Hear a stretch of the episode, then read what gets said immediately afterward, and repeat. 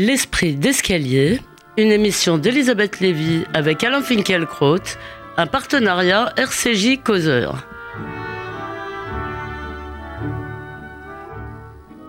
Bonjour à tous, bonjour Alain Finkielkraut. Bonjour. Un ministre accusé de viol, un époux qui confesse avoir tué sa femme, une ex-idole des jeunes islamistes incarcérés. La semaine, cher Alain, a commencé avec l'affaire Darmanin, s'est poursuivi avec les aveux de Jonathan Daval pour se conclure avec la chute de Tariq Ramadan. Certes, il n'y a rien de commun entre ces trois affaires, sinon qu'elles entrent toutes les trois dans la rubrique violence, faites, violence faites aux femmes. Pour le nouveau féminisme, qui ne fait pas dans le détail, ce sont trois visages parmi d'autres de la domination masculine qu'il conviendrait de faire disparaître sans autre forme de procès. Ainsi, Marlène Schiappa, rarement en retard d'une bourde, s'est-elle permis d'engueuler les avocats de Daval, dont l'acte est, selon elle, une des formes de féminicide. Il faut noter cependant que le chef du gouvernement auquel appartient Marlène Schiappa a refusé de limoger Gérald Darmanin sur la base d'accusations plutôt fumeuses, dont on sait en outre qu'elles ont été largement orientées par l'ineffable Caroline Dehas. Vous nous direz donc, cher Alain Finkielkraut, si cet échec du Parti des femmes qui réclamait la tête du ministre des Comptes publics signifie que la France résiste au déploiement d'un féminisme qui semble parfois confondre justice et vengeance. Mais nous allons commencer par un incident qui, est, qui est sans doute euh, arrangé dans une rubrique qui nous est tout aussi familière, qui est celle de l'antisémitisme. Et cet antisémitisme semble être devenu une spécialité de Sarcelles, ex-fameux laboratoire de vivre ensemble. Alors soyons prudents, euh, l'enquête est en cours et on ne sait pas encore ce qui s'est passé lundi. Un jeune garçon de 8 ans qui portait une kippa dit avoir été agressé par deux adolescents ou bousculé ou voilà. Est-ce que le mobile antisémite qui a été invoqué est à retenir? Nous attendons les conclusions, mais nous n'avons pas besoin d'attendre les conclusions euh, d'une enquête pour savoir que des juifs quittent Sarcelles, Alain Finkielkraut, euh, qu'un magasin y avait été incendié en 2014 et que des agressions euh, avérées y, ont été souvent constatées. Alors, que vous a inspiré, disons, cet événement? Bon, alors ce qu'on sait, c'est qu'un enfant juif de 8 ans qui portait la kippa a été bousculé par de jeunes noirs âgés de 15 à 16 ans et il dit avoir dû se réfugier sous une voiture pour échapper à ses agresseurs. Cet événement, dont euh, nous aurons euh, le fin mot après euh, l'enquête, me paraît d'autant plus effrayant qu'il n'est pas exceptionnel. Il y a une autre agression à Sarcelles qui visait une jeune fille il y a une semaine, donc cet événement, ces événements s'inscrivent dans une longue suite de violences.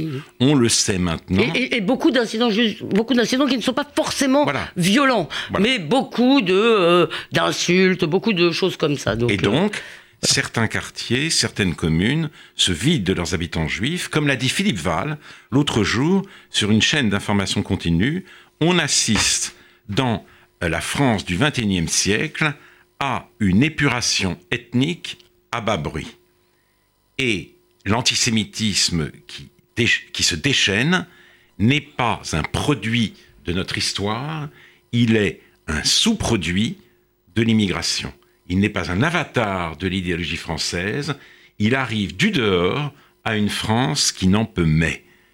La lepénisation de cette haine, qui sévissait encore pendant la campagne présidentielle de 2017, n'est plus de mise lors de sa visite au mémorial de la Shoah, une semaine après avoir fêté la diversité à Sarcelles, le candidat Macron avait voulu mobiliser les électeurs contre, suivez mon regard, le retour des vieux démons. Et vous l'aviez euh, évoqué vertement et disons avec euh, quelques colères ici même, Alain Finkielkraut. Oui, et une colère qui avait suscité euh, de la colère. beaucoup de réactions indignées et même. Je n'y reviens pas.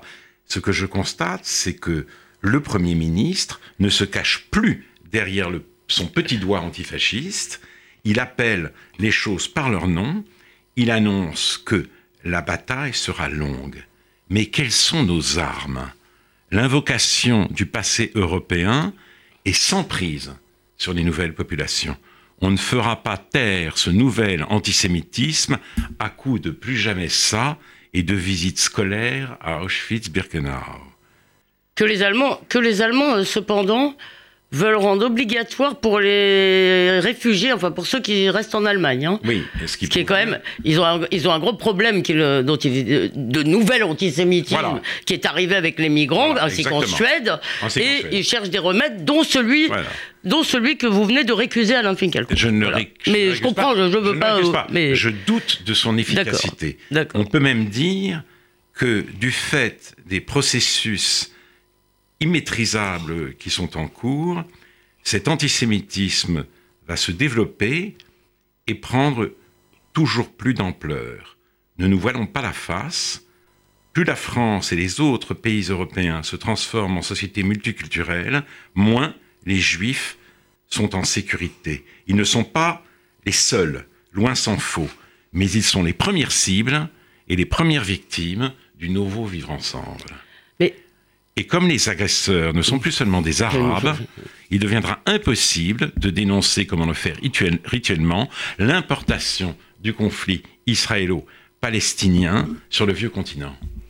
Non mais vous, je veux dire, ce, conflit peut être ressenti par tous les dominés de la terre. Euh, il peut être partagé par tous les dominés. Euh, comme vous l'avez, comme, comme cela, il en a été question hier dans votre euh, émission de réplique sur Bourdieu. Voilà, c'est vrai. Mais enfin, bon, ça devient quand même un peu euh, de plus en plus artificiel. Oui, oui, non, mais le lien. Mais, mais, mais, si la France a tourné la page du nationalisme intégral, ce n'est pas le cas de la Pologne. La Chambre basse et le Sénat polonais viennent d'adopter un dispositif de défense de, et de, de, la réputation de la République et de la nation polonaise, prévoyant notamment oh, une peine de trois ans de prison contre les personnes coupables d'attribuer à la nation ou à l'État polonais, de façon publique et en dépit des faits, la responsabilité ou la co-responsabilité des crimes nazis commis par le Troisième Reich allemand, mais aussi de crimes de guerre ou d'autres crimes contre la paix et l'humanité. On ne sait pas si le président de la République polonaise va avaliser cette loi, mais ce qui est certain, c'est que le gouvernement actuel entend mettre un coup d'arrêt au travail de mémoire entamé dans ce pays depuis plusieurs décennies. En 2001, euh, paraissaient Les voisins de Jan Gross, ou Gross, je ne sais pas, professeur de sciences politiques américain d'origine polonaise. Mm, mm. Ce livre relatait le massacre des Juifs de Jedwabne commis par des Polonais le 10 juillet 1941, quelques jours après l'entrée de l'armée d'occupation allemande sur tout le territoire polonais. Ce livre a eu un immense retentissement en Pologne et il a déclenché une discussion enflammée qui est retracée en détail par une journaliste de Gazeta, Anna Bikont, dans un autre livre absolument passionnant intitulé Le crime et le silence. Il a été publié chez De Noël par Olivier Rubinstein. Je voudrais en extraire deux citations. Jacek Couronne d'abord, une des grandes figures de la dissidence polonaise, avec Adam Michnik et Bronislaw Geremek. Couronne raconte sa première journée d'école pendant la guerre à Lvov, devenue vif. Oui. Aujourd'hui, puisque c'est une ville Ville dont, votre, dont, ville dont votre mère est originaire. Hein. Sa famille venait de déménager. Il ne connaissait personne dans la classe. L'institutrice a dit que c'est bien qu'il n'y ait plus de juifs. Les enfants aussi étaient contents, tout le monde a ri, et Couronne n'a pas osé réagir. Ce sentiment de culpabilité, de ne pas avoir protesté à ce moment-là, m'a poussé à résister toute ma vie, dit-il à Anna Bicon. Vous avez une deuxième citation, mais après j'ai une question. D'accord. Monseigneur Glemp ensuite, au moment même où il consentait à prier pour les victimes de Yedvabne, les Polonais aussi ont subi des préjudices. Ils ont souffert à cause des Juifs, entre autres à l'époque, entre autres à l'époque de l'introduction du communisme en Pologne. J'attends que la communauté juive fasse des excuses et se, décide à demander pardon aux Polonais pour ces crimes. Et euh, c'était quand ça?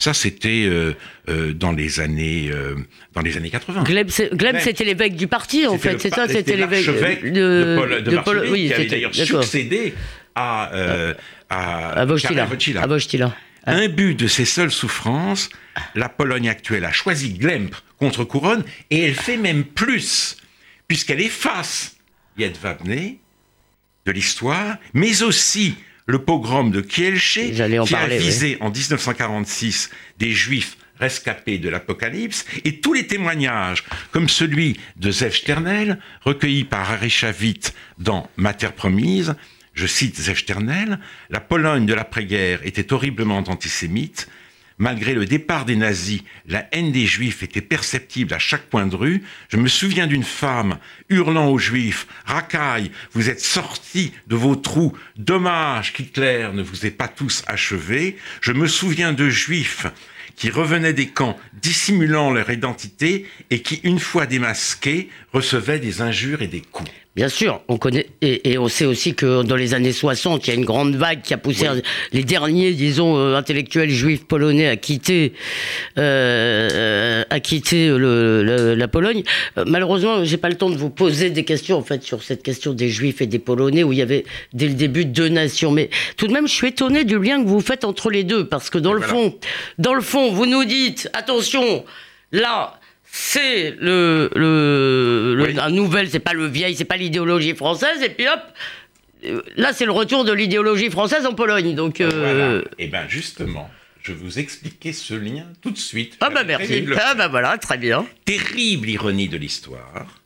Cette Pologne refuse, comme les autres nations d'Europe centrale, de se laisser dicter sa politique migratoire par l'Union européenne cette attitude renforce les porte-paroles français de l'hospitalité inconditionnelle dans l'idée que les migrants sont les juifs d'aujourd'hui et qu'ils sont eux les nouveaux justes des nations.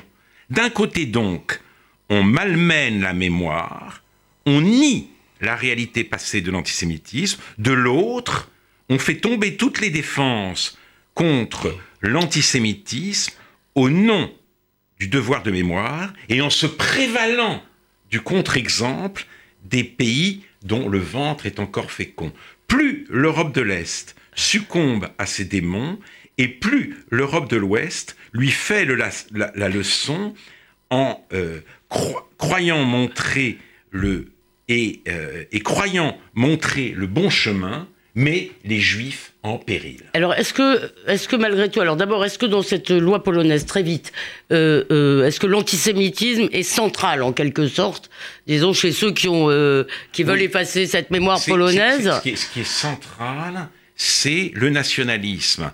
Il est vrai que les Polonais ont beaucoup ont, été euh, ont beaucoup souffert pendant la guerre. Il y a eu des et après, après quand même. Et, oui, ils ont souffert sous le nazisme, sous le communisme. Il n'y avait pas de gouvernement de collaboration qui pouvait, en quelque sorte, euh, euh, disons, atténuer la violence de l'occupation et les Polonais non, mais aujourd'hui, ont du mal. Eh c'est-à-dire qu'il y a eu dans un premier temps une réaction qui me paraît légitime. On ne doit pas parler de camp de la mort polonais. Ils ne sont pas polonais, ils étaient situés en Pologne. Cela étant, ils n'étaient pas situés en Pologne pour rien.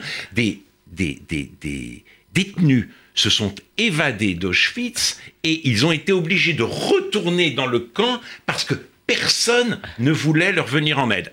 Il est vrai aussi qu'un que euh, un Polonais coupable de secourir un juif était immédiatement mis à mort. Mais l'antisémitisme polonais était extrêmement violent pendant la guerre.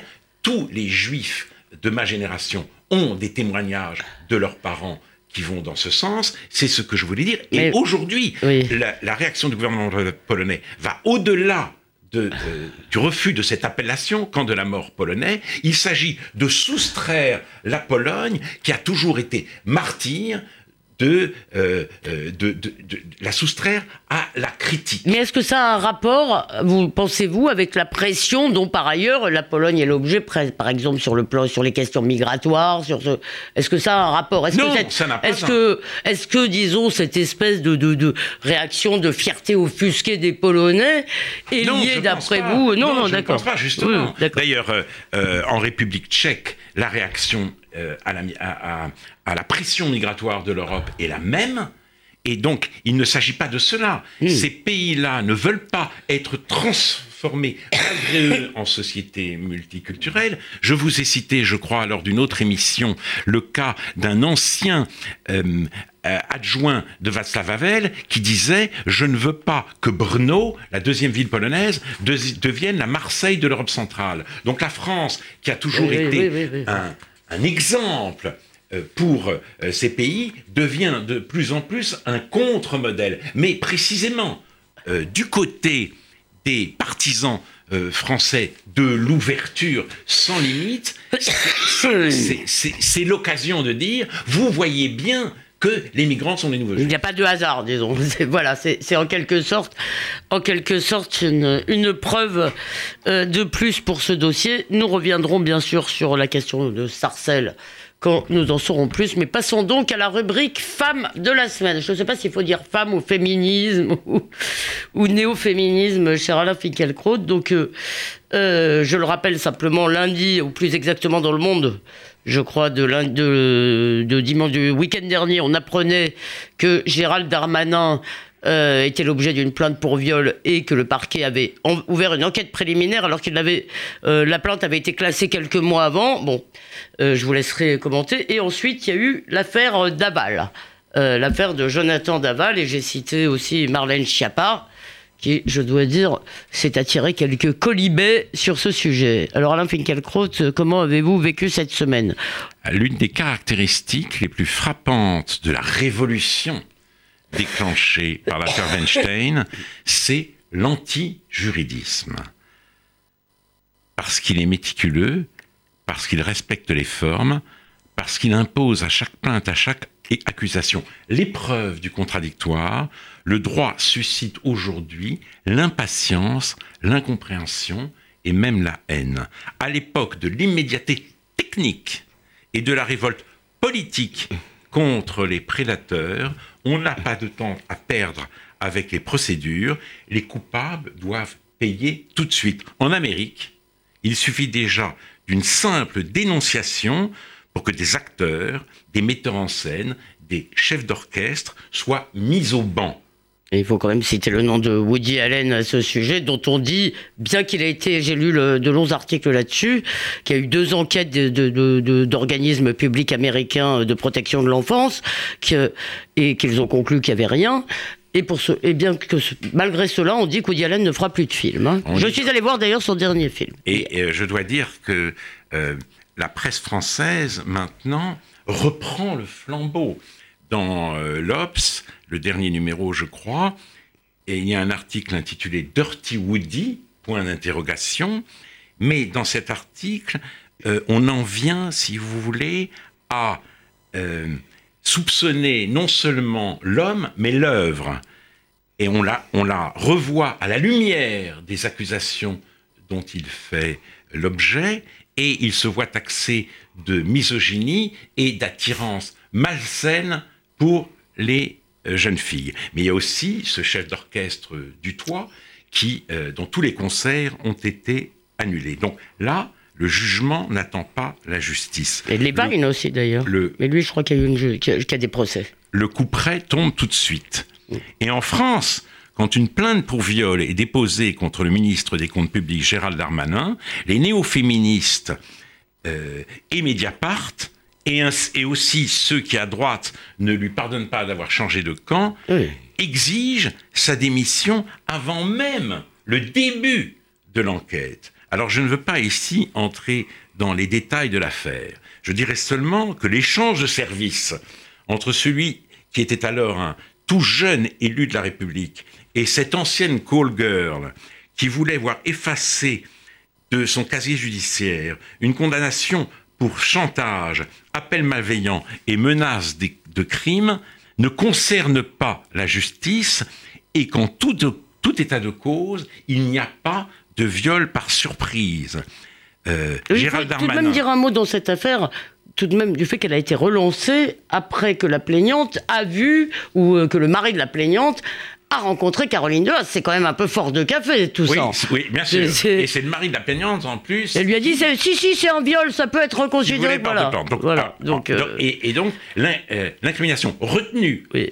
par euh, l'avocat choisi par euh, Marie- Caroline Dehaze, c'est viol par surprise. Oui. Gérald Darmanin et Sophie Spatz ont dîné ensemble. Ils sont ensuite allés dans un club échangiste, enfin dans un hôtel, d'où elle l'a envoyé acheter du gel douche et du dentifrice. Donc, viol par surprise, c'est une totale absurdité. Mais pour les néo-féministes, la cause est entendue, Gérald Darmanin est un porc, il doit payer. Une autre affaire est révélatrice de cet anti-juridisme, l'affaire Daval. Alexia Daval a été retrouvée morte euh, non loin de chez elle, le corps à demi, calciné. On a cru d'abord qu'elle avait été euh, tuée par un rôdeur lors de son jogging matinal. Or, après trois mois de mensonges et de larmes, son mari vient d'avouer. Il est le meurtrier. Toute la France est évidemment tenue en haleine. Je m'inclus. Je fais partie de Ah oui, vous, faites France. partie, vous faites partie des gens qui suivent avec passion ce genre d'affaires Oui, oui. Et, la chaîne d'in- et les chaînes d'information continue On en fait quand même des caisses. enchaînent les tables rondes sur ce, sur ce sujet. Muriel Salmona, la psychiatre qui dénonce la culture du viol dans nos sociétés, euh, dépeignait lors d'une de ces tables rondes, avec force mimique, un monstre manipulateur. Et voici qu'au terme de la garde à vue, l'avocat de Jonathan euh, Daval explique que les rapports entre les époux étaient très, tendus et que c'est elle qui se montrait violente. Cette ligne de défense, Et dominatrice, disait-il cette ligne de défense a immédiatement fait scandale. Les néo-féministes se sont indignés et bafouant la séparation des pouvoirs, la secrétaire d'État à l'égalité des femmes et des hommes a accusé l'avocat de salir toutes les victimes de violences conjugales. Elle a en outre requalifié l'assassinat de meurtre, euh, re- requalifié le meurtre Oui, oui. d'assassinat. Ce qui veut dire avec préméditation. Voilà. Et comme Laurent Geoffrin, elle a parlé de féminicide. Comme si Jonathan Daval avait tué Alexia parce que c'était une femme, comme les nazis tuaient les juifs en tant que juifs. Imaginons une seule seconde le scénario inverse. Alexia euh, tue Jonathan et son avocat révèle que celui-ci avait une personnalité écrasante et se montrait parfois violent. Mais ça. ça- Aussitôt, Oui. un comité de soutien se serait formé et euh, Josiane Balasco, invitée à la télévision par Laurent Delahousse, aurait invoqué la légitime défense. Alors, je ne... Mais d'ailleurs, attendez, et permettez-moi de faire un peu de pub parce que Gil Michaeli a fait un article fascinant sur l'affaire Sauvage. Oui. Et dans la- l'affaire Sauvage, je veux dire, il y, a y une enquête qui vient de paraître et qui montre quand même que deux, ju- deux tribunaux composés de jurés populaires l'avaient condamné, ça n'était tout de même pas pour rien, et que la pression de l'opinion a transformé une affaire compliquée, douloureuse, en une, euh, comment dire, une anti-bluette féministe. Voilà. Alors, non, moi, je ne pas... euh, Je ne ferai voilà. pas euh, la même chose pour Jonathan Daval. Son Ouais. crime est atroce. Donc je ne suis pas là pour appeler à euh, un comité de défense. Son crime est atroce. Mais il est le dénouement d'une histoire singulière. Et sa femme, en effet, furieuse de n'avoir pas d'enfant, en dépit de son traitement anti-fertilité, lui envoyait des SMS pour fustiger son impuissance. Le droit ne connaît que des cas particuliers. La révolution n'a affaire qu'à des entités. C'est pourquoi toutes les révolutions veulent se défaire du droit. Il n'y a pas d'innocents parmi les aristocrates, disait Collot d'Herbois. Et la loi du 22 prairial, la célèbre loi des suspects, donnait les coups des franches au tribunal révolutionnaire en supprimant l'instruction, Ah bah oui. en euh, fondant l'acte d'ac- d'accusation sur de simples dénonciations, en retirant à l'accusé le secours d'un avocat, en supprimant l'audition de témoins, bref, en faisant de l'audience une simple formalité. Nous n'en sommes pas revenus à l'âge de la guillotine. Dieu soit loué. Dieu soit loué. Mais la structure mentale de la révolution actuelle est la même. La dénonciation fait le coupable, le port est celui que sa victime désigne comme tel, car, selon la phrase immortelle euh, d'Agnès Varda, l'humiliation est toujours du côté des femmes. Le droit. Et selon, et selon Jacques Toubon, il faudrait peut-être euh, s'en tenir à l'accusation. Hein. Voilà, euh, exactement. exactement. ça, devrait suffire. Le droit relève de ce que les Grecs appelaient la phronésis, qu'on traduit généralement par prudence et qui est plus précisément la sagesse pratique à la euh, adaptée à la singularité des cas. Or, avec la nouvelle révolution, l'idéologie congédie la phronésis, il n'y a pas d'individu pour elle, il n'y a que des symboles. Et la littérature, cette jurisprudence de la vie humaine, est mise à mal en même temps que le droit. Dans le dernier numéro, le deuxième numéro du nouveau magazine littéraire, qui célèbre d'Antigone à MeToo la nouvelle révolution en marche, il y a un article stupéfiant qui en dit long. L'auteur, Sophie Rabot, qui euh, est euh, enseignante chercheuse à l'université Paris 3, explique que si Carmen la rebelle accepte de suivre José et renonce à se défendre, c'est qu'elle a été volée, violée. De même, Nausicaa, quand elle tombe sur Ulysse. Et euh, euh, notre euh, Herméneute se demande ce qu'on a bien pu faire à Célimène pour que cette veuve indépendante et joyeuse pour que cette indépendante et joyeuse, à la fin du Misanthrope, propose à Alceste un mariage dont elle a dit sur tous les tons qu'elle ne voulait pas. Même interrogation pour la Traviata et Manon Lescaut. Et voici la conclusion de, euh, euh, de l'article. Et il va falloir arriver à la vôtre dans la foulée. Une, une, récente campagne a appelé les victimes d'agressions sexuelles à briser le silence qui les tue une deuxième fois. Je ne vois aucune raison à ce, ce que cette scène entreprise s'arrête au bord de la fiction. Seule une action collective des lecteurs, lectrices et personnages permettra de mettre au jour la violence enfouie dans les pages de la littérature mondiale. Aux dernières nouvelles, Carmen se trouverait en Italie, à Florence, où elle semble avoir réussi à se débarrasser de José dans une mise en scène de l'opéra de Bizet par Léo Muscato, depuis les foyers des femmes de Toscane où je l'ai retrouvé, je lance avec elle solennel appel, balance ton porc dans la fiction.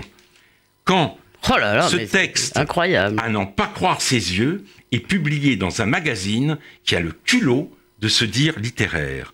Quand l'esprit du droit s'éclipse, l'esprit du procès s'installe et ni les vivants, ni les morts, ni les êtres en chair et en os, ni les personnages de romans n'échappent à ces incriminations. Eh Merci, cher Alain. Je, dois, je, voudrais aussi renvoyer les auditeurs euh, au livre de Claude Habib sur la question. Je ne me rappelle plus lequel, mais il me semble qu'elle dit beaucoup de choses sur le rapport entre, la, le, entre le fait que le féminisme congédie, un certain féminisme congédie la littérature. Galanterie française. Voilà, donc, mais dans un autre de ses livres aussi. Mais je retrouverai le. Voilà, je suis, comme vous, étonné que cette suspension des formes de la justice pour obtenir la justice euh, ne fasse pas scandale ou ne fasse pas plus scandale. Mais je vous le rappelle tout de même, Gérald Darmanin est encore au gouvernement. vous avez euh, raison. Et, et, par ailleurs, la justice, elle, continue, je, me semble-t-il, à respecter ses propres règles. Alors merci, euh, cher Alain Finkielkraut, d'avoir laissé de nouveau, après une semaine d'interruption, les événements venir vous tirer par la manche. D'ici dimanche prochain, on peut vous lire dans Causeur. On peut aussi Écoutez cette émission sur causeur.fr et radio rcj.info que Jonathan Sixou nous pardonne pour cette minute de retard. Bonne semaine à tous.